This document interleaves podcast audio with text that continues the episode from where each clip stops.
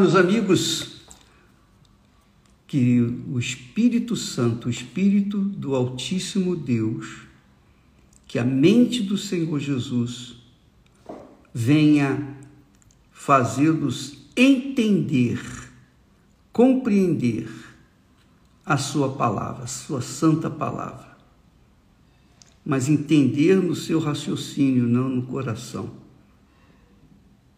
Entender com os olhos espirituais, não com os olhos da carne ou os olhos do coração.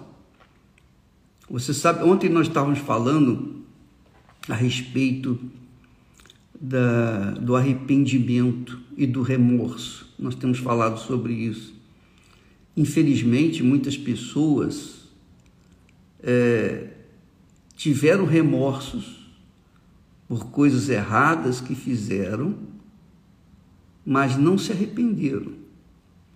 E essas pessoas estão dentro das igrejas achando que aquele sentimento de remorso foi um arrependimento e que, portanto, elas estariam já na condição de serem abençoadas, de serem perdoadas. Mas não, o remorso não leva ninguém a, a, ao perdão. Ninguém é perdoado por conta do remorso. A pessoa é perdoada por conta do arrependimento. Então, primeiro, ela tem que se arrepender. Ela tem que se arrepender para poder então ser perdoada. Sem arrependimento, não há remissão de pecados, que quer dizer, sem arrependimentos, não há perdão de pecados. Então, minha amiga e meu amigo, você tem que entender a Bíblia, abrir os seus olhos espirituais para compreender a Bíblia segundo o Espírito Santo, não segundo o seu coração, não segundo o coração do pastor, a doutrina da sua igreja, nada disso. É segundo o Espírito Santo.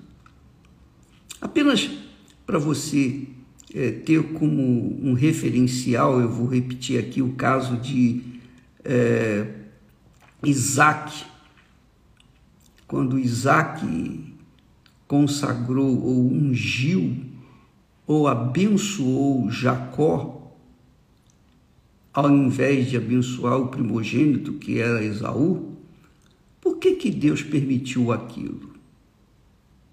Quando a gente pensa quando a gente raciocina, à primeira vista, Isaú foi injustiçado, não é?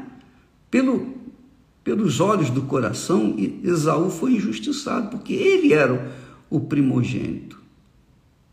Mas Deus, que é Deus que sabia, que sabe todas as coisas, antes mesmo que essas coisas aconteçam, ele já sabe tudo que vai acontecer amanhã, depois da manhã, até o fim, ele sabe tudo, tudo, tudo, tudo a respeito de cada um de nós.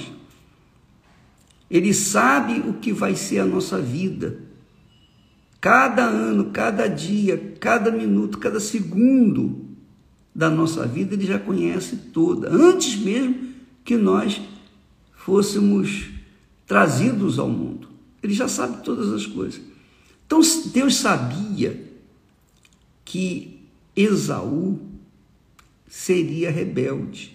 Deus sabia que Esaú não seria o filho ideal para ser consagrado como o, o primogênito. Deus sabia, Deus sabia que Esaú seria um rebelde. Então o que que Deus fez? Olha só como Deus age. é muito legal. Muito legal. Isso é uma revelação que você não vai não vai ver essa revelação assim se você não raciocinar, se você não pensar. Por que que Esaú foi, é, digamos assim, preterido e colocado Jacó no lugar de Esaú para ser consagrado? Porque Deus, Deus sabia de todas as coisas, ele sabia que Esaú seria rebelde, ele não poderia herdar uma bênção, uma responsabilidade de conduzir o nome do seu avô, Abraão, e depois Isaac, seu pai, sendo um mau caráter. Então Deus, Deus, na sua infinita sabedoria, levou Rebeca a instruir Jacó para se vestir como Isaac, Isaú e se apresentar ao, ao seu marido Isaac para ser consagrado. Aí a pergunta é: por que que, por que é que Isaac estava, apesar da sua idade, ele estava cego? Ele não é um servo de Deus? Ele não era o filho do amado, do amigo de Deus, que é Abraão? O próprio Isaac não foi sacrifício para Deus lá no Monte Moriá? Por que que Isaac estava cego? Quem o levou àquela cegueira? Você já se perguntou sobre isso? Você já perguntou a si próprio por que, que Isaac estava velho? Ou melhor, velho sabia que ia ficar, mas cego. Deus permitiu que Isaac ficasse cego para que Isaac não viesse consagrar Esaú como o seu primogênito não dá a bênção dele, a autoridade dele para é, Esaú, mas para Jacó.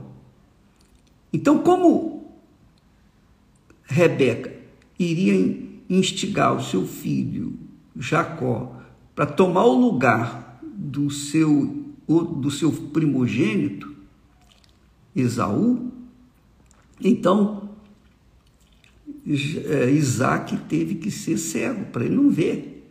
Porque se ele enxergasse, se Isaac enxergasse por todos os dias da sua vida, com certeza ele iria consagrar o que Deus havia rejeitado, que era Esaú. A mesma coisa aconteceu entre Lia e Raquel. Deus havia escolhido a Lia para ser esposa de Jacó. Deus escolheu claramente, você vê isso na Bíblia.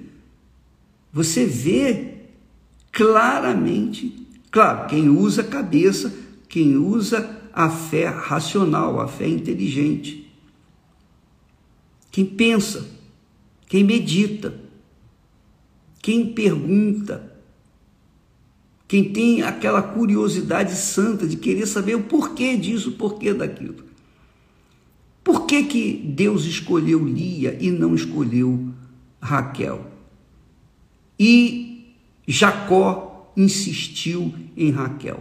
Porque Jacó, quando viu Raquel, ele a viu com os olhos do coração, os sentimentos.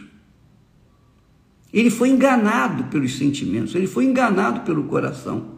Ele viu a beleza exuberante de Raquel, ele se apaixonou por aquela beleza.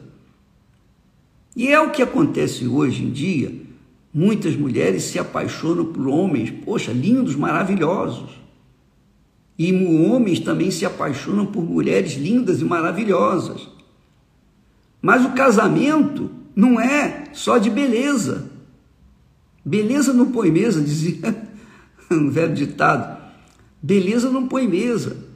Então, quantas pessoas, quantas pessoas casaram-se mal porque seguiram as paixões, os desejos do coração, os dos olhos carnais e casaram com a beleza. Quantas mulheres casam com artistas? Elas casam com artistas famosos, seja de cinema, seja cantor, seja lá o que for. E quando E, e às vezes casa até com pastor, isso acontece muito. Na Igreja Universal a gente vê isso, muito, demais. Muitas é, obreiras casam, querem casar com pastor e dizem: não, eu quero o altar, eu quero servir o altar. Mentira, ela quer casar com o pastor porque o pastor tem uma vida regrada, fidelidade, etc, etc. Vive uma vida para Deus, dedicada. Então ela quer casar, quer ter segurança. Então ela se entrega ao casamento, não porque elas querem servir a Deus de verdade, não, não estou falando de todas, mas algumas é, fazem isso. Elas, como Maria Chuteiras, Maria Chuteiras, elas se casam com a, a, a profissão da, da, do pastor, a profissão da pessoa, ou com a beleza da pessoa. E depois o casamento não dura muito tempo e vem o inferno, vem o desgosto daquele casamento. Assim foi Jacó, imbuído, levado, instigado pelo seu coração ele obviamente preferiu Raquel, que era muito mais bonita. Mas Deus já havia escolhido quem? Lia. Deus já havia escolhido Lia. Deus que escolheu Lia. Não foi não foi uh, Jacó que escolheu Lia, foi Deus. Então, e na novela de Gênesis você pode ver como Lia é, ela tinha um comportamento é, fissurado na herança, ela queria sair da casa do seu pai, tanto que roubou os ídolos do seu pai que garantiam aquelas terras do seu pai. Ela achava que ela seria a dona das terras quando seu pai morresse. Se por acaso desse errado com Jacó, ela ia ser dona daquelas terras. Então, Lia estava fissurada na riqueza. Olia não, Raquel estava fissurada na riqueza do seu pai. E aí você já sabe da história. Ao longo da caminhada, verificou-se, você pode ler isso, constatar, que Raquel, a Raquel foi uma mulher infeliz, porque era voltada para os olhos do coração. Quando você lê a Bíblia com os olhos do coração, você não entende nada. Você fica apaixonado por uma pessoa que foi injusta, foi infiel, foi desleal. E você não vai entender os propósitos de Deus. Mas quando você olha, quando você lê a Bíblia com os olhos da fé, não com os olhos do coração, você vai ver Deus agindo. Foi Deus que escolheu Lia para Jacó e não a Raquel. Você verifica, a gente pode conferir que Lia deu à luz a sete filhos, seis homens e uma jovem, uma mulher, uma menina, dos quais, dos sete, um viria a ser a tribo dos sacerdotes, dos homens de Deus. E o outro seria viria a ser a tribo da qual nasceu Jesus, o leão da tribo de Judá. O leão da tribo de Judá, que é Jesus, veio de quem? Veio de Lia, não veio de Raquel. Por que, que não veio de Raquel? porque não era a escolhida de Deus. Aí muitas pessoas dizem assim, mas foi Raquel que deu a luz a, a José. José veio salvar a terra, veio salvar o povo de Israel. Eu sei, eu sei disso. E Deus honrou, honrou Jacó e deu-lhe dois filhos lá de Raquel. Mas quem deveria dar filhos, no caso, se fosse escolhida por Deus, os filhos que deu para Lia, quem deveria ter dado esses filhos era Raquel, já que se fosse Raquel a escolhida de Deus. Não, não foi. Não foi.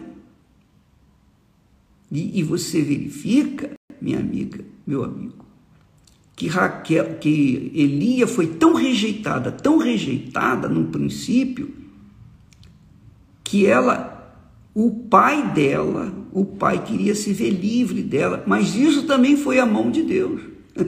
Deus usou Labão, que se tornou um lambão, na verdade, é um lambão, não devia nem chamar Labão, era um lambão. Deus usou Lambão, Labão, para fazer a vontade dele, a vontade de Deus.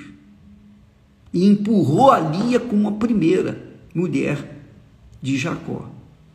E Jacó só veio entender isso, só veio perceber que a Lia era a escolhida de Deus quando ele se tornou Israel. Então, enquanto a pessoa não nasce de novo, enquanto a pessoa não, não deixa de ser Jacó para ser Israel, ela tem os olhos do coração, os olhos da carne. Ela vê a Bíblia como história bonita, linda. Ela vê a Bíblia com o coração e ela não entende as coisas do coração. O coração é enganoso, é ganador, é cruel.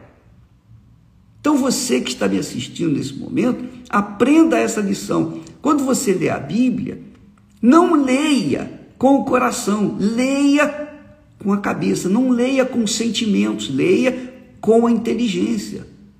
Procure avaliar, pesar cada palavra.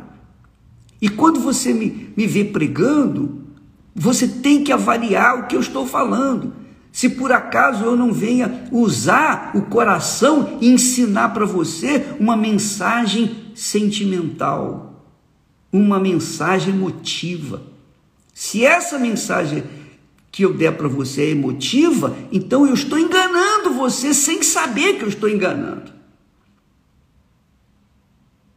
Mas se eu uso a razão, o raciocínio, a inteligência e as novelas bíblicas, é claro que tem muitas coisas ali, muitas histórias que foram criadas, não está escrito na Bíblia, mas supõe-se.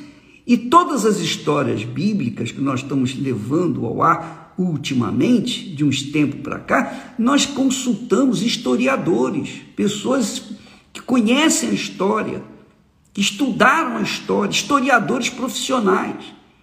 Então eles dão as dicas que nós não entendemos, não conseguimos enxergar na Bíblia. Então, na, os historiadores dão elementos que vão confirmar aquilo que nós estamos colocando no ar de forma inteligente, de forma sábia, de forma que é a vontade de Deus.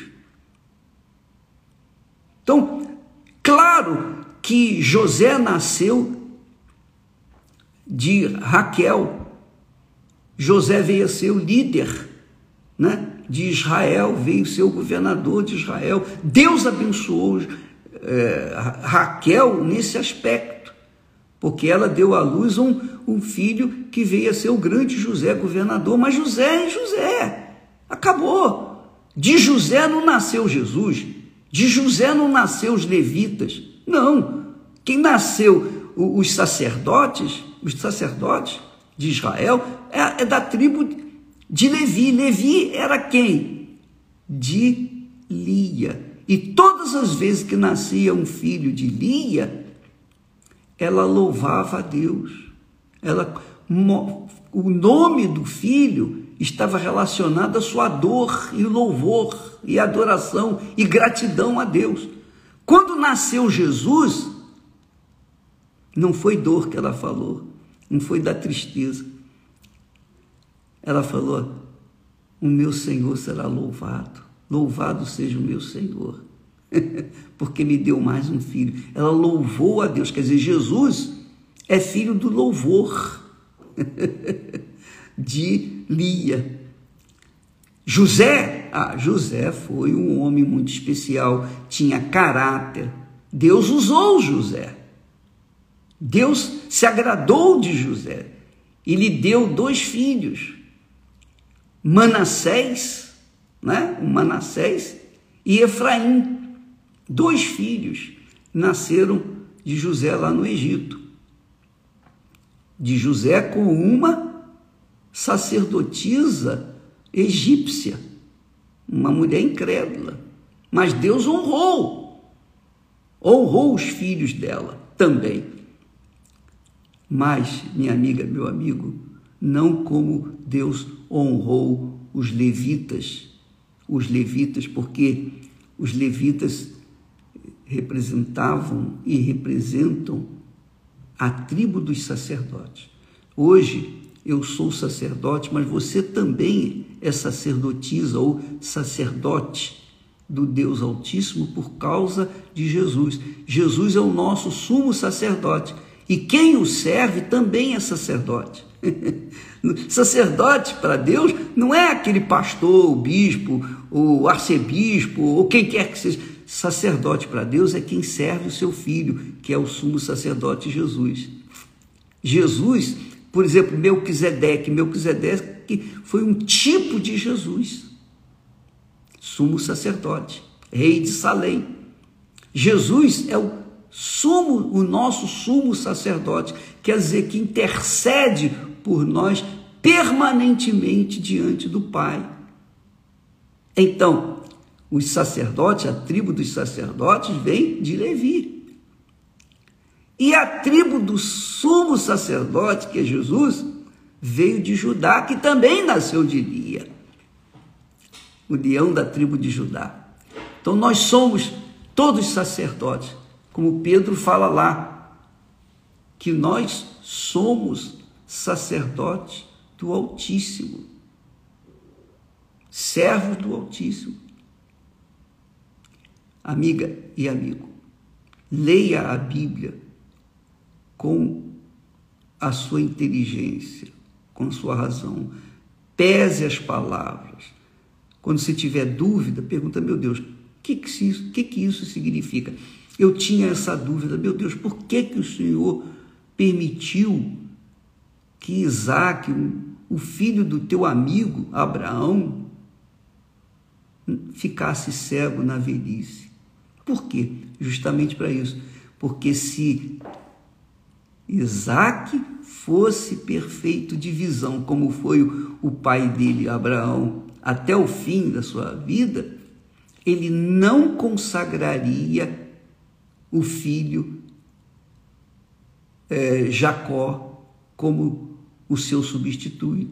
Ele, ele certamente iria preferir o, o seu filho é, Esaú, porque ele amava muito Esaú, por ser o primogênito e por ser viril, um homem valente, caçador então isso agradava muito a Isaac. Então ele queria, ele queria porque queria fazer aquilo que agradava também ao seu coração.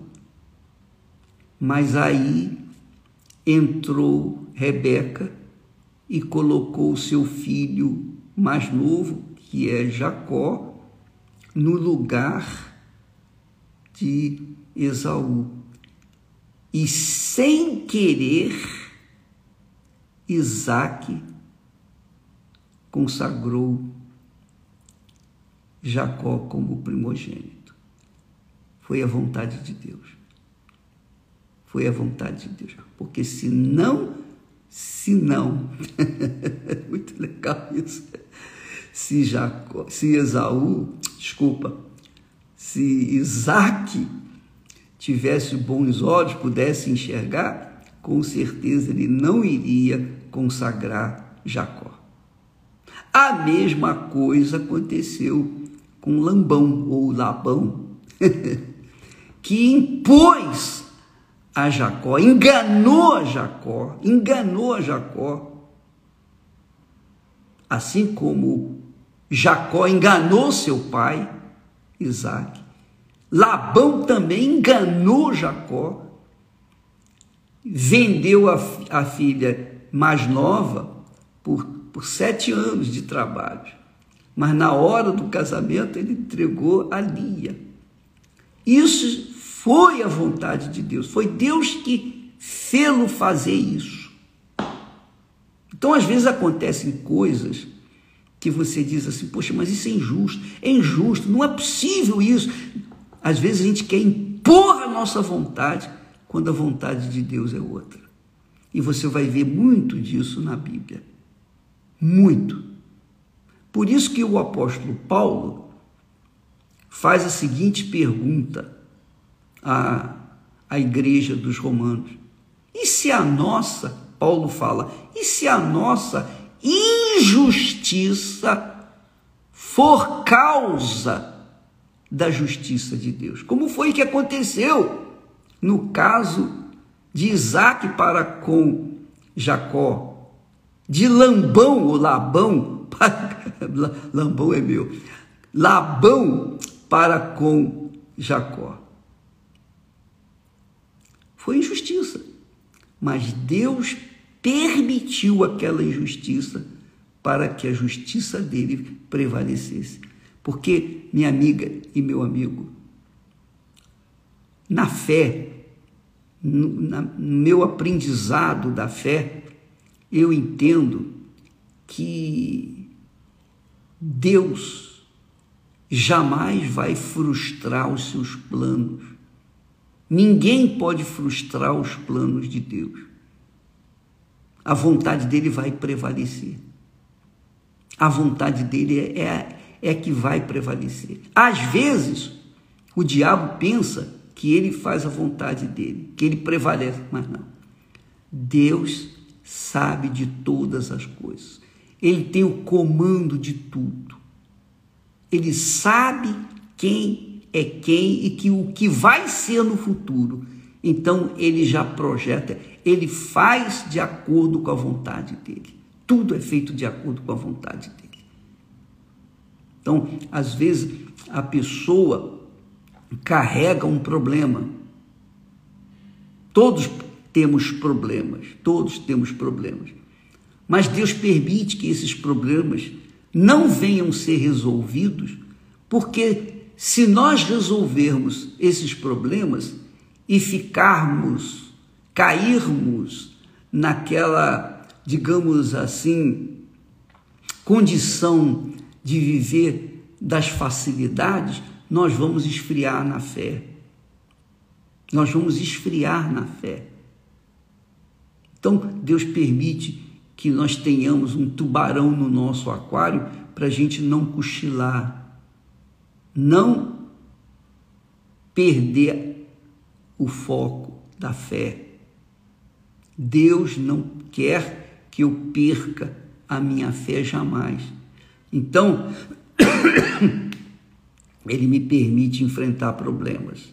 Há problemas que eu não tenho como resolver, então eu tenho que ficar administrando, esperando em Deus que a vontade dele seja feita. Então você pensa assim: ah, o Bispo Macedo tem uma fé maravilhosa. você não sabe, você não conhece. Você não sabe, você não me conhece. Eu tenho fé sim, graças a Deus. Mas a minha fé não é para resolver todos os problemas. Ela não é suficiente para resolver todos os meus problemas, porque eu sou humano, sujeito a falhas, erros. Eu sou barro. E quando a gente é barro, então a gente está sempre sujeito à deterioração a gente está sempre sujeito a ser quebrado. Com licença.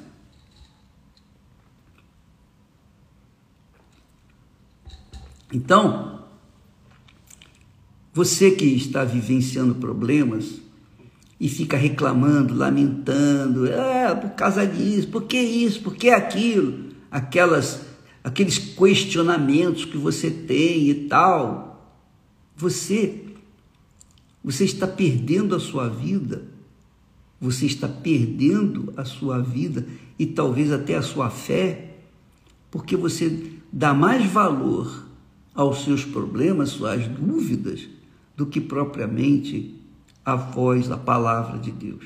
O seu coração sente muito. O coração do homem é assim. Como o coração humano quer sentir, quer emoção. O coração humano quer porque quer sentir e nunca está satisfeito. Ele sempre quer sentir mais e mais e mais e mais e mais. É o viciado, quer sempre fumar mais um baseado, mais experimentar mais um, alguma coisa mais forte, quer sempre mais emoção. E não acaba nunca, não satisfaz nunca. Mas a mente não. Quando a gente recebe a mente de, do Senhor Jesus Cristo, quando a gente é batizado com o Espírito Santo, a gente fica em paz. Não é que a gente vai se deixar levar pelos problemas.